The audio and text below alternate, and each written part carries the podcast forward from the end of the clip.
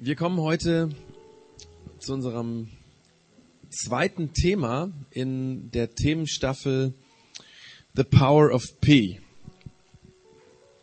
Und letztes Mal ging es allgemein darum, was dieses Wort P, also Prayer im Englischen und auf Deutsch Gebet bedeutet. Dabei haben wir herausgefunden, ähm, dass Gebet nichts Formelles sein soll. Gebet im christlichen Glauben war nie dafür gedacht, dass wir auswendig gelernte Gebete aufsagen, sondern Gebet oder Beten ist im christlichen Verständnis eigentlich Konversation zwischen Freunden.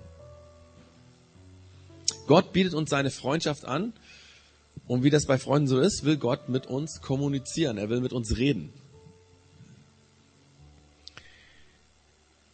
Und er will nicht nur, dass wir was sagen, sondern er will auch selber mit uns sprechen. Und wir haben vor zwei Wochen darüber nachgedacht, wie so eine Freundschaft mit Gott entsteht. Und dabei ist uns aufgefallen, dass genau wie bei jeder anderen Freundschaft oder bei vielen Freundschaften am Anfang der Freundschaft auch schon das Gespräch stehen muss, ja. Man lernt sich durch Reden kennen.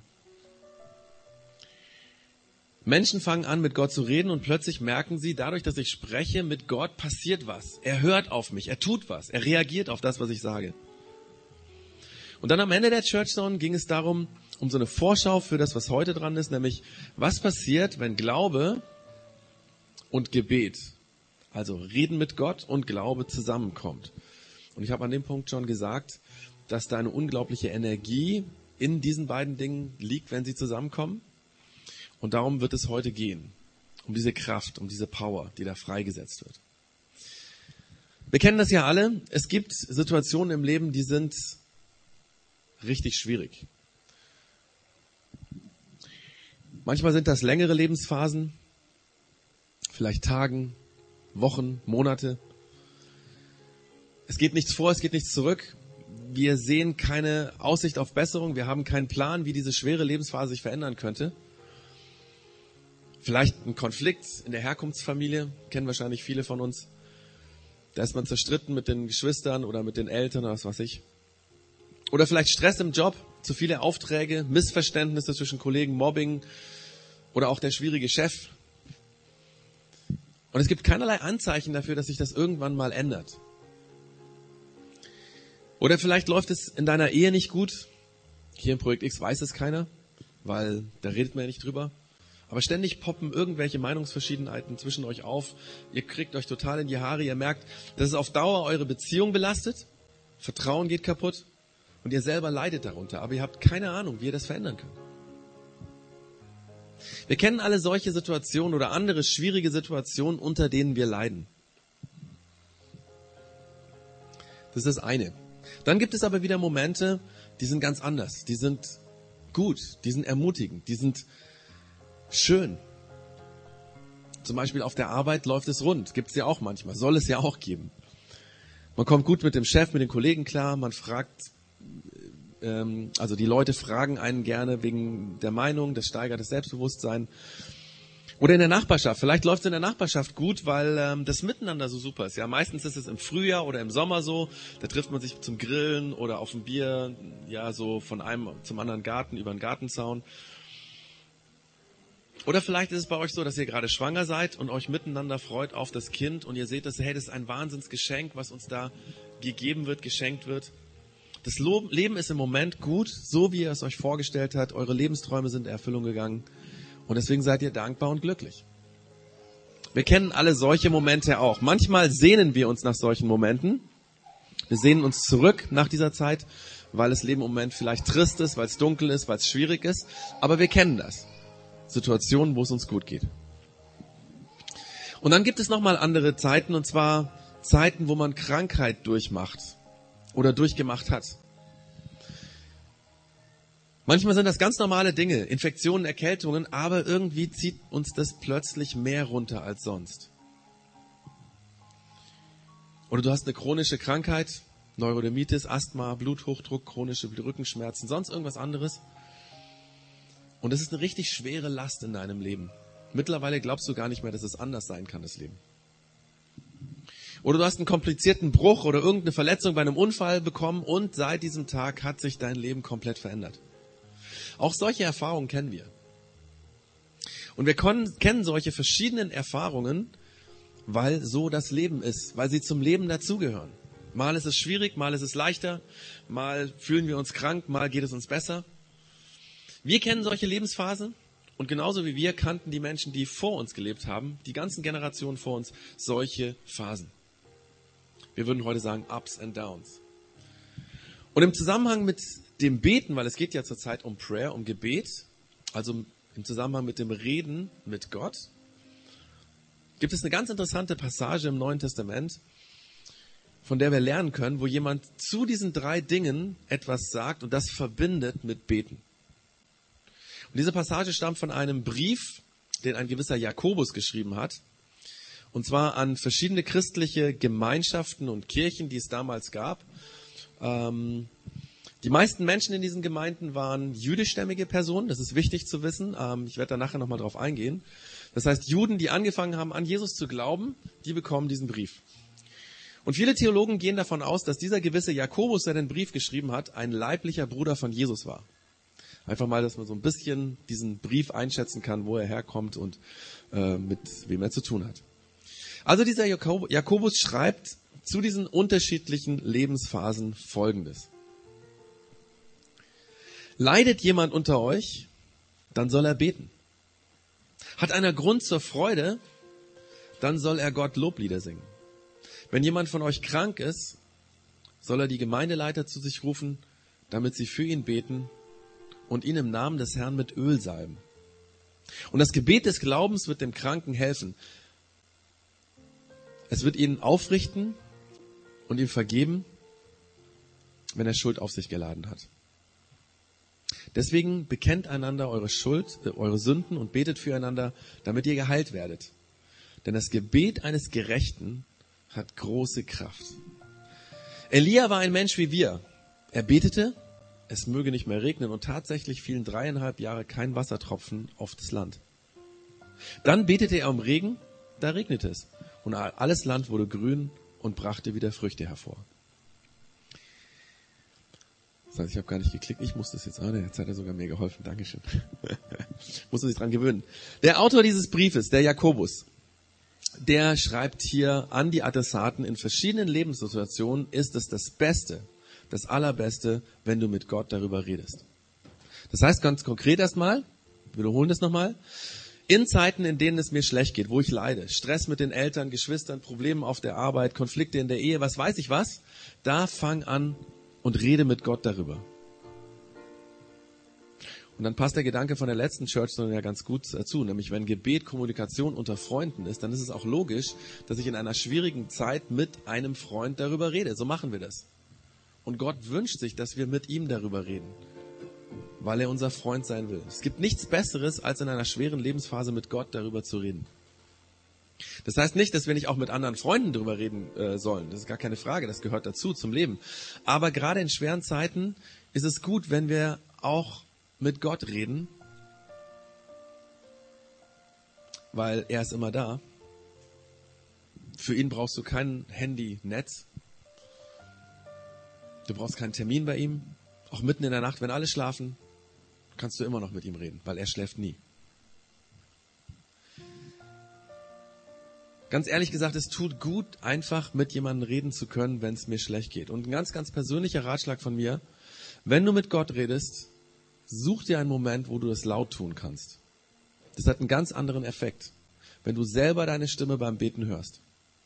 Es kann sein im Auto, super Chance, wenn man im Auto fährt und niemand anders ist da die Leute drumherum denken so und so, weil wir irgendwie Handy telefonieren mit Freisprecheinrichtung oder so, kein Problem.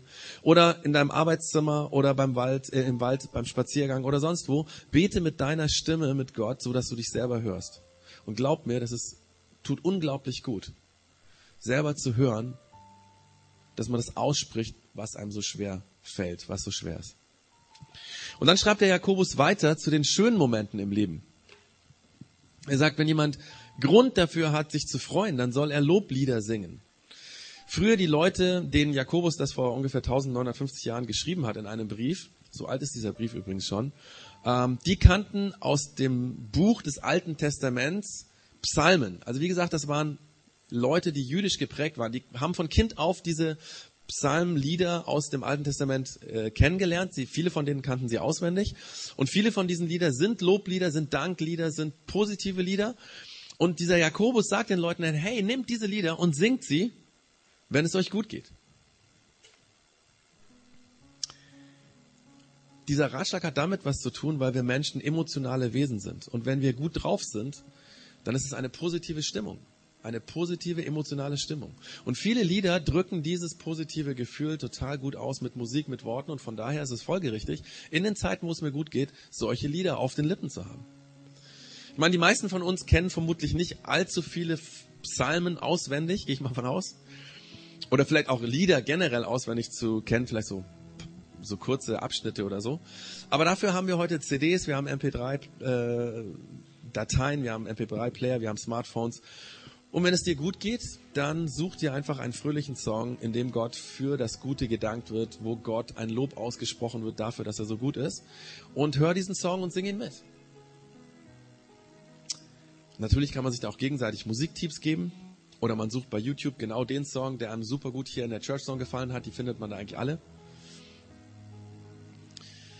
Und du wirst sehen, dass die Musik dir hilft, die Freude ganz anders auszudrücken. Nicht nur im Kopf sich zu freuen, sondern ganz zu freuen. Danke sagen, Dankeslieder singen, das hilft uns emotional. Und nicht nur emotional, sondern auch interessanterweise unserem Körper. Dem ganzen Organismus hilft, hilft es. Menschen, die dankbar leben, Menschen, die oft ein Loblied, ein Dankeslied auf den Lippen tragen, leben gesünder als andere. Das ist wissenschaftlich erwiesen, dass Dankbarkeit vor Krankheit schützt weil es uns gut geht. Aber bei dem Thema vor Krankheit schützen sind wir beim nächsten Punkt, den der Jakobus anschneidet in seinem Brief, nämlich, wenn da jemand ist, der krank ist, der unter Krankheit leidet, dann soll er auch mit Gott ins Gespräch kommen. Aber es ist interessant, dass der Jakobus hier was anderes sagt. Er sagt, er macht Mut jedem, einen anderen zu fragen, für sich zu beten. Jemand anders zu bitten, dass er mit Gott über meine Krankheit redet.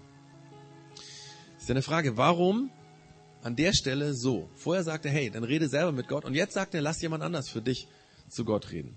Zunächst mal bedeutet es ja nicht, dass der Jakobus sagen würde, hey, es darf nur noch jemand anders für dich beten, wenn du krank bist. Das ist ein Quatsch. Das ist ja nicht gemeint, ja. Ähm, vorher sagt er, in schweren Zeiten bete. Also eine Krankheit ist eine schwere Zeit. Aber Krankheit hat nochmal eine andere Dimension. Ich weiß nicht, ob du schon mal richtig schwer krank warst. Krankheit, die den Körper richtig fertig macht, nimmt auch uns emotional mit. Und da kann es sein, dass du gar keine Kraft mehr hast zu beten. Und deswegen sagt der Jakobus, hey, wenn es dir so schlecht geht, dann bitte jemand anders für dich zu beten. Und er sagt jetzt nicht einfach irgendjemand, sondern er sagt hier Leiter der christlichen Gemeinschaft oder christlichen Kirche vor Ort, zu der du gehörst oder zu der du Kontakt hast. Warum sagt er das? Ich glaube, auch dafür gibt es ein paar ganz logische Gründe. Zum einen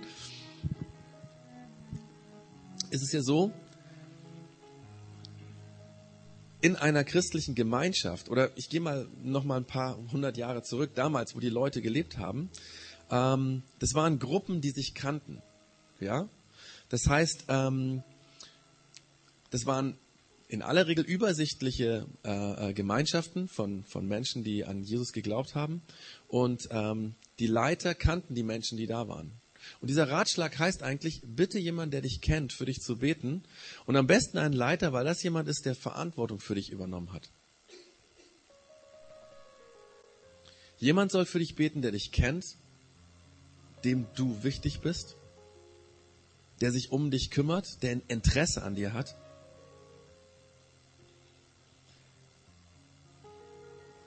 Und ich glaube, das macht Sinn.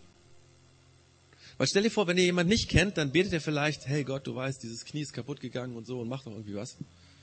Aber jemand, der dich kennt, der kann ganz anders beten. Weil ähm, der weiß, wie du bist. Der weiß, welcher Punkt dir besonders weh tut. Der kennt dich eher. Und er kann ganz anders mit Gott über dich reden. Ich muss an der Stelle sagen, ich bin sehr kritisch gegenüber Organisationen, die Heilungsgebet oder irgendwie sowas anbieten für irgendjemanden, der kommt, weil die trennen Beten für einen Menschen von der Beziehung. Aber Glaube ist immer eine Beziehungssache. Und weil ich mit Gott über einen intimen Bereich spreche, ja, Krankheit ist nichts, wo man irgendwie, deswegen ist es wichtig, dass es jemand tut, der mich kennt. Ich meine, Gebet ist keine Dienstleistung, die ich wie eine Ware oder wie, wie, wenn ich zum Arzt gehe, irgendwie anbiete. Das hat mit Beziehung zu tun. Nicht wie ein Hamburger, den ich bei McDonald's kaufe. Aber zurück zu dem Ratschlag vom Jakobus, ja, den er an uns auch, an uns heute auch richtet. Wenn du krank bist, wenn du darunter leidest, dann lass einen Menschen, der als Leiter für dich Verantwortung übernommen hat, für dich beten. Das könnte hier bei uns im Projekt X das Leitungsteam sein. Das könnte derjenige sein, der deine Homezone, deine Kleingruppe leitet. Das könnte die Leiterin von der Kindergruppe sein oder der Leiter vom Musikbereich oder irgendjemand, der Verantwortung für dich übernommen hat. Und jetzt kommt ein ganz komischer Zusatz. Das ist euch bestimmt aufgefallen. Da steht, derjenige, der für dich betet, soll dich im Namen des Herrn mit Öl salben. Und jetzt merken wir, dass dieser Text schon sehr alt ist und dass uns das gar nichts sagt und dass wir das merkwürdig finden. Was bedeutet das? Damals die Leute, die kannten das. Davon müssen wir ausgehen. Die haben sich nicht gewundert, die kannten das, weil Menschen haben mit Öl, das man auf der Haut spüren kann, ja, wenn man es auf die Haut tut, mit Öl haben sie verdeutlicht, dass Gott einem gute Dinge geben will. Öl war damals ein Symbol für Wohlstand, für Gesundheit. Und mit diesem Symbol hat man Menschen gute Dinge im Auftrag von Jesus zugesprochen. Hier in diesem Fall Heilung für die Krankheit. Wie gesagt, das ist uns fremd, aber das spielt an der Stelle auch gar nicht so eine entscheidende Rolle. Viel wichtiger ist, dass der Jakobus sagt, und wenn der Leiter der Gemeinschaft, dieser christlichen Gemeinschaft betet, dann wird das Gebet dem Kranken helfen. Es wird ihn aufrichten und ihm vergeben, wenn er Schuld auf sich geladen hat. Eigentlich heißt das, es passiert was. Da redet jemand mit Gott über deine Krankheit und das hilft. Da ist Power, da ist Kraft, da ist Energie. Anscheinend waren die Gemeinden und diese Kirchen, denen der Jakobus diesen Brief damals geschrieben hat, das waren übrigens immer so Briefe, die dann weitergereicht wurden und das wusste der Jakobus, also damals gab es ja keinen E-Mail-Verteiler. Du hast einfach was geschrieben, dann ist es zu denen gegangen und dann haben die das an die nächste Gemeinschaft gegeben und die nächste und so weiter. Anscheinend waren in diesen christlichen Gemeinschaften viele Menschen krank und deswegen greift Jakobus diesen Punkt heraus, diesen speziellen Punkt Krankheit, um zu zeigen, was Gebet bewirken kann. Und eigentlich geht es darum, Menschen zu ermutigen, mit Gott zu reden, wie mit einem Freund zu reden, weil das Kraft in sich birgt, weil da Power ist, weil da Dinge passieren. Er schreibt das in diesem Text, in diesem kurzen Text zweimal. Und wir können uns das nochmal genauer anschauen. Er schreibt nämlich einmal, das Gebet des Glaubens wird der, dem Kranken helfen, also spezifisch für die Krankheit. Und dann, wenige Sätze später, schreibt er, das Gebet eines Gerechten hat große Kraft, massive Power. Eigentlich sind diese zwei Aussagen ein und dasselbe. Einmal speziell eben auf Krankheit zugeschnitten und dann allgemein formuliert. Also einmal sagt er das Gebet des Glaubens, einmal das Gebet des Gerechten. Wir müssten vielleicht ein bisschen drüber nachdenken. Die Uli hat uns vorher darauf hingewiesen, was bedeutet denn Glauben? Was bedeutet es? Wir tun es mit diesem Wort schwer, weil es oft so unbestimmt ist vage, ungewiss. Wir sagen, ich glaube, dass es morgen schönes Wetter gibt. Oder ich glaube, dass das Gespräch morgen nicht so schlimm wird. Wir wissen es nicht. Es gibt vielleicht Anzeichen, die in diese Richtung deuten, aber wir wissen es nicht genau. Wir nehmen es an. Ähnlich ist es, wenn jemand sagt, ich glaube, dass es Gott gibt. Ich meine, die allermeisten Menschen in Deutschland glauben irgendwie an ein höheres Wesen, was sie Gott nennen oder eine große Kraft oder irgendwas. Aber das ist eine vage Annahme. Es gibt dafür eigentlich nichts Sicheres in der Hand. Vielleicht gibt es ihn noch nicht. Wer weiß.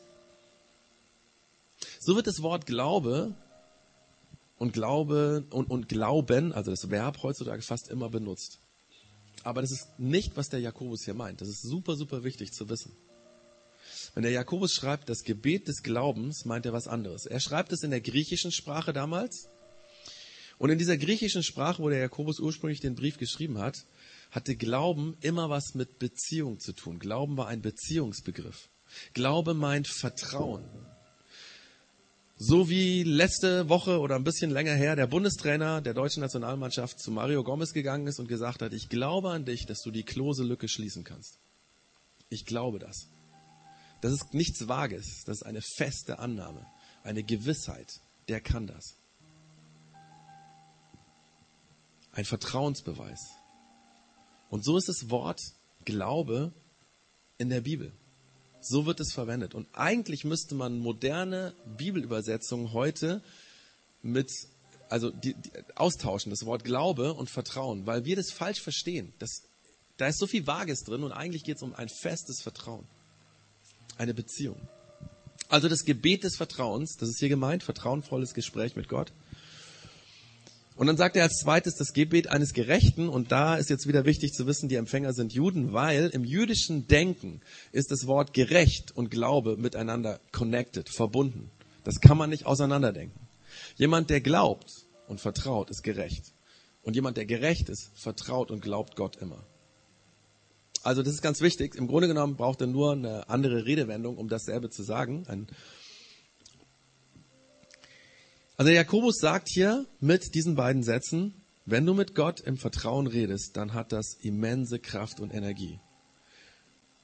Und dann erklärt er das mit einem Beispiel, was auch wieder diesen jüdischen Empfängern, das ist ein bisschen schwierig, weil, wie gesagt, wir haben den Brief ja nicht geschrieben bekommen, was wieder diesen jüdischen Empfängern sonnenklar war, weil sie diese Story von Kindheit auf kannten. Es war die Elia-Story oder die Geschichte des Propheten Elia. Und diese Story, die ist crazy, weil der Jakobus schreibt, können uns das nochmal anschauen. Er schreibt, Elia war ein Mensch wie wir. Er betete, es möge nicht regnen und tatsächlich fiel dreieinhalb Jahre kein Wassertropfen auf das Land. Dann betete er um Regen, da redete es, äh, regnete es und alles Land wurde grün und brachte wieder Früchte hervor.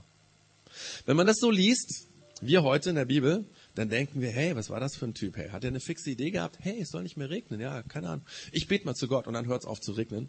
Und weil er irgendwie so einen tollen Glauben hatte, ist das irgendwie passiert oder so. Und danach hat er sich gedacht, nach dreieinhalb Jahren, oh, sein Mist ist eigentlich so verdorrt und so, jetzt bete ich nochmal. So war es natürlich nicht, ja. Das könnte man fast annehmen, aber so war es nicht. Dieser Elia war ein Prophet und er hatte eine ganz enge Beziehung zu Gott. Und er hat nur Dinge öffentlich gesagt, die Gott ihm gesagt hat.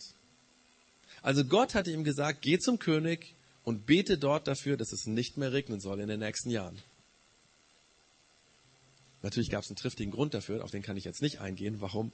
Das ist ja ein recht krasses, krasses Ding, wenn es nicht mehr regnen soll. Ähm, aber der Elia hört das, was Gott ihm sagt, und er tut es. Das ist Vertrauen.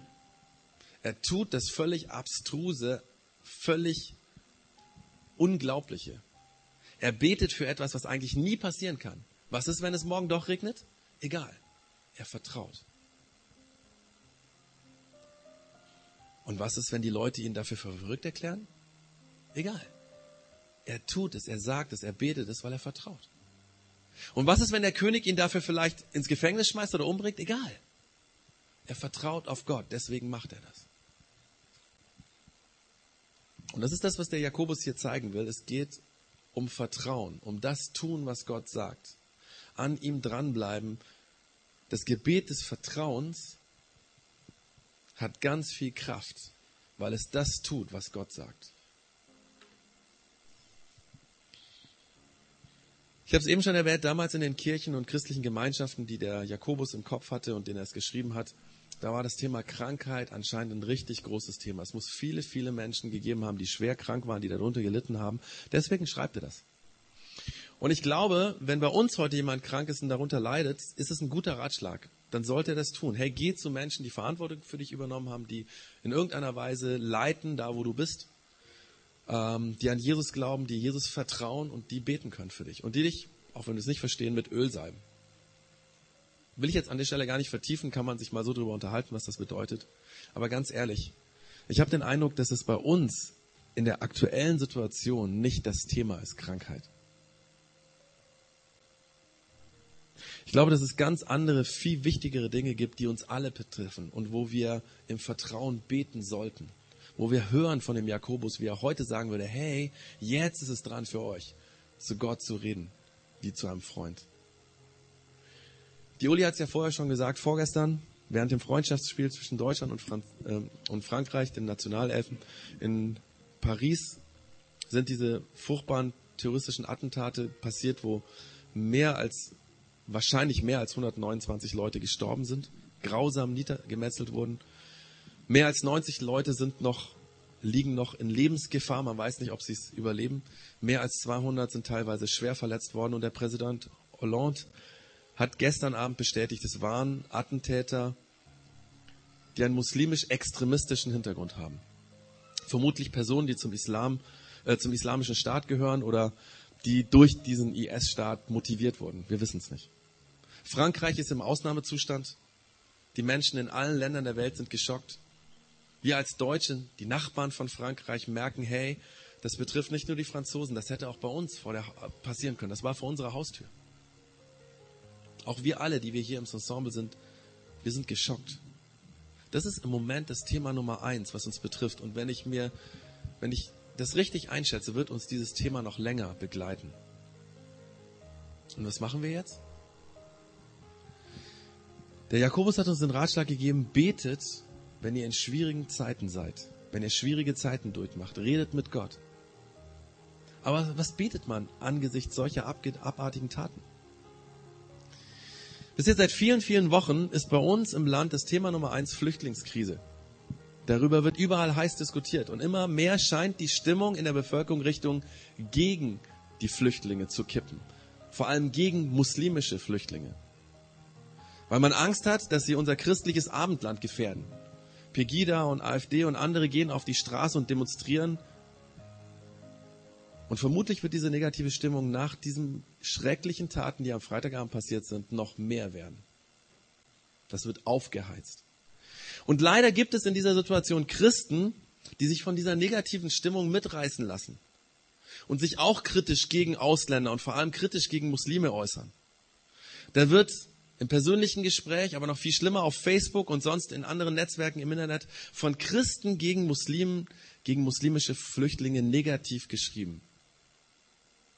Stellt euch mal vor, eine Familie, die vor islamischem Terror geflohen ist, Vater, Mutter, vier Kinder, die viele, viele Wochen krasses mitgemacht haben, um endlich nach einer lebensgefährlichen Reise hier in Deutschland anzukommen. Wie müssen die sich jetzt fühlen?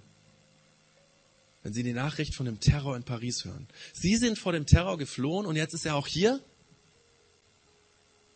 Und dann hören Sie, wie immer mehr Deutsche Muslime unter Generalverdacht stellen. Wer weiß, vielleicht ist diese muslimische Flüchtlingsfamilie auch so extrem. Vielleicht könnten die auch sowas machen.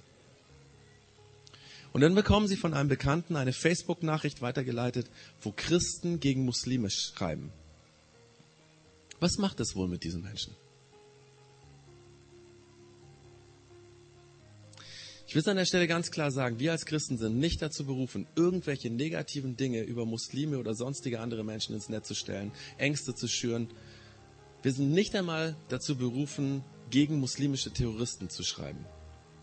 Ja, es mag sein, dass Terroristen, die sich für Muslime halten, unsere Feinde, Feinde sind, ja. Aber Jakobus sagt, betet. Und Jesus hat gesagt, bete für deine Feinde. Wünscht den Menschen Gutes, die es böse mit euch vorhaben. Segnet die, die euch verfluchen. Redet mit Gott wie mit einem Freund über eure Feinde, über das Chaos, was entstanden ist, über das, was in dieser Welt gerade abgeht. Betet für die Terroristen, für die Attentäter, vielleicht für die, die noch sowas vorhaben. Betet für die Angehörigen der Opfer. Betet für die Flüchtlinge, in dieser schwierigen Situation, die jetzt nach Europa gekommen sind oder noch kommen. Betet für Frieden. Betet dafür, dass Menschen nicht angefeindet werden. Wisst ihr, was in den letzten Jahren immer wieder passiert ist? Muslimische Extremisten, die niemand mehr hätte stoppen können. Kein aufgeklärtes Weltbild, nichts.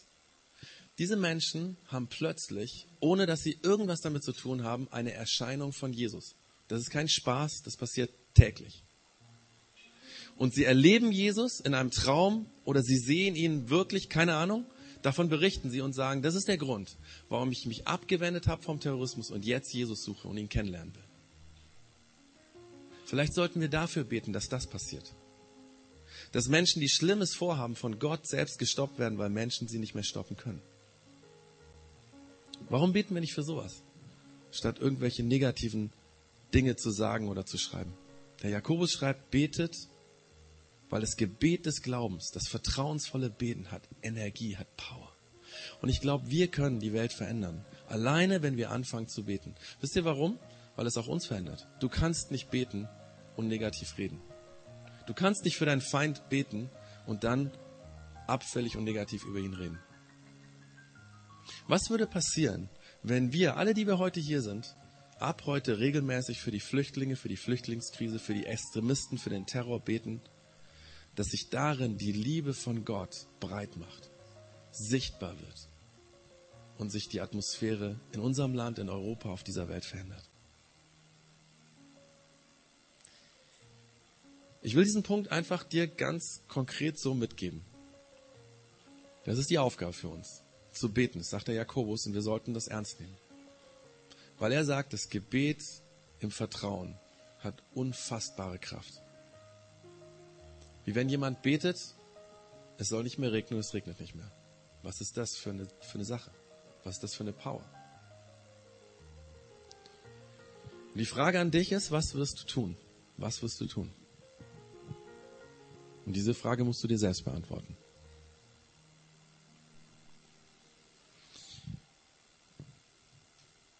Jesus,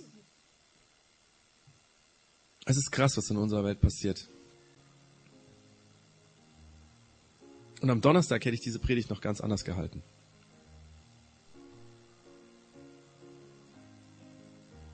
Aber du wusstest, dass wir heute hier über das Beten reden, über die Kraft, die das Gebet hat. Dieses vertrauensvolle Reden mit dir. Und du wolltest, dass wir darüber nachdenken, dass es einen Effekt hat für unsere Welt. Dein Wunsch ist, dass jeder von uns anfängt, leidenschaftlich dafür zu beten, für diese Menschen, die so Furchtbares tun, für die Menschen, die darunter leiden, für die, die Ängste haben, für die Flüchtlinge, für das ganze Chaos, was wir zurzeit haben.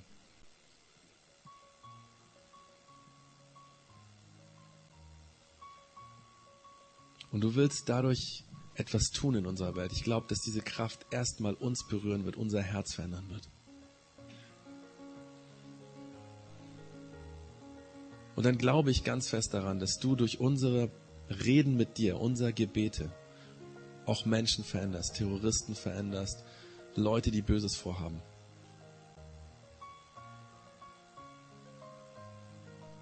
Lass uns das, was der Jakobus uns gesagt hat, ganz, ganz, ganz ernst nehmen.